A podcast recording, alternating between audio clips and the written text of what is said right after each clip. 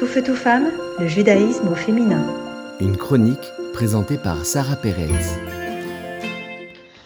Dans quelques jours, exactement vendredi soir, nous allons avoir la fête de Rosh Hashanah. Une fête qui est très très très puissante dans le calendrier juif, puisque c'est la fête qui nous révèle la présence de Dieu sur terre. C'est la fête où on se rappelle que Dieu n'est pas seulement un roi, quelqu'un qui est loin de nous, à qui nous devons le respect, mais il est aussi un père qui est proche de nous et qui veut que notre bien et qui veut tout nous donner. Et justement, en parlant de donner, une des choses qu'on demande dans la vie et que chaque personne aimerait en général, c'est d'avoir une descendance, d'avoir des enfants. Et on voit que cette idée, elle revient dans la prière de Rosh Hashanah quand on parle, on raconte la prière de cette femme extraordinaire qui s'appelait Chana. Chana était une femme qui était stérile, qui était au temple du Mishkan, qui était juste avant le temple. C'était un mini-temple, si on veut. Et elle n'arrivait pas à avoir d'enfant. À tel point que son mari s'est remarié avec une autre femme.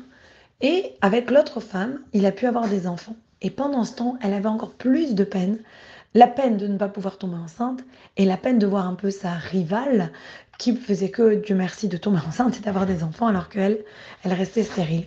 Et elle arrive donc à ce moment-là, quand elle monte au temple pour une des fêtes, justement dans les fêtes de Loul de Tishri.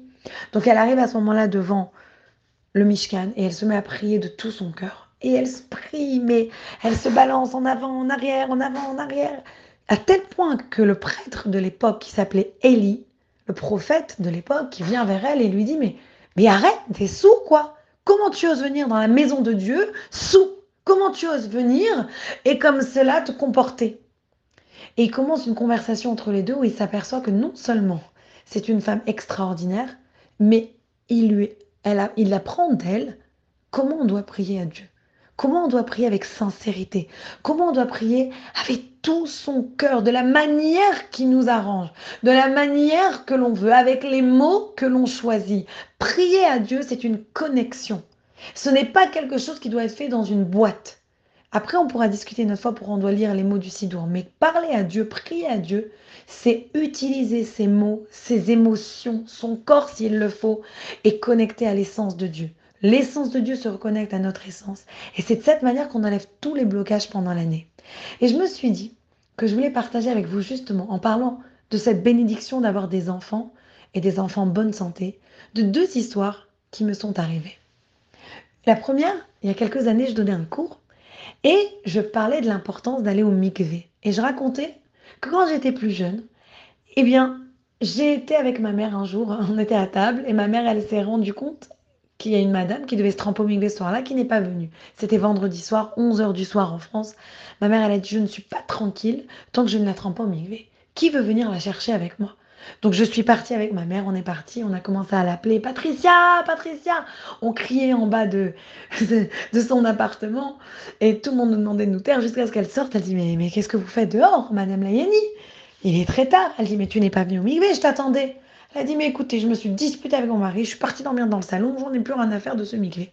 Ma mère a dit, écoute ma chérie, je suis venue jusqu'à là, tu passes pas la nuit sans le on y va.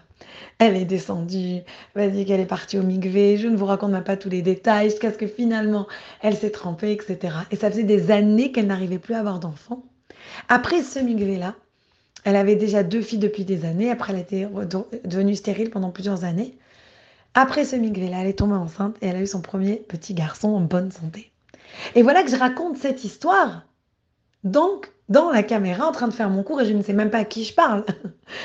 à ce moment-là, ce que je ne sais pas, c'est qu'à Grenoble, d'où je viens, une personne qui a essayé d'avoir des enfants depuis plus de 10 ans écoute mon cours. Elle appelle ma mère et il est déjà très très tard. Elle dit Madame Léanie, vous dormez, vous êtes réveillée. Mère lui dit non, non, je suis réveillée, tout va bien, qu'est-ce qu'il y a, tout va bien. Elle lui dit écoutez, je viens d'écouter un cours de votre fille Sarah qui parle du migvé, du miracle qui est arrivé à cette femme et ça. Moi, ça fait plus de dix ans, vous savez, ma que j'arrive pas à avoir d'enfant et je viens de réaliser que ce soir, c'est la nuit de mon migvé. Mais là, il est très tard et je me suis dit, je vais rater mon ma chance. Ma mère lui dit, écoute, tu t'habilles, tu viens tout de suite, je te trempe au migvé. Si Madame Lénie, vraiment, elle dit, oui, j'ai déjà chauffé le migvé pour une autre femme plus tôt, tu viens tout de suite. Je dis, mais c'est la nuit, c'est mieux la nuit. C'est pas grave. Tu viens, mon mari et moi, on est les deux réveillés. Mon mari va me déposer, il va m'attendre dans la voiture, tu viens. Et c'est ce qui s'est passé. Elle arrive tout de suite. Elle était à peu près à une vingtaine de minutes de Grenoble. Elle arrive tout de suite et elle se trempe avec ma mère au migré. Et cette histoire, je l'aurais jamais su. À part que neuf mois après, je reçois un appel pendant la Brit Mila de cette femme. Et elle me dit, Sarah, est-ce que tu sais d'où vient ce miracle que j'ai eu, que je suis tombée enceinte après toutes ces années? Et donc on va, bien sûr, pour revenir à Hannah, Hannah, après cette prière extraordinaire, elle est tombée enceinte et elle a eu le prophète Shmuel. À bientôt. N'oubliez pas de prier Dieu sur Rosh Hashanah avec vos mots, avec vos émotions, avec votre corps, avec tout ce dont vous avez besoin et que Dieu vous donne et vous accorde tout ce que vous demandez. Shana Tova Umetuka. Tout feu, tout femme, le judaïsme au féminin.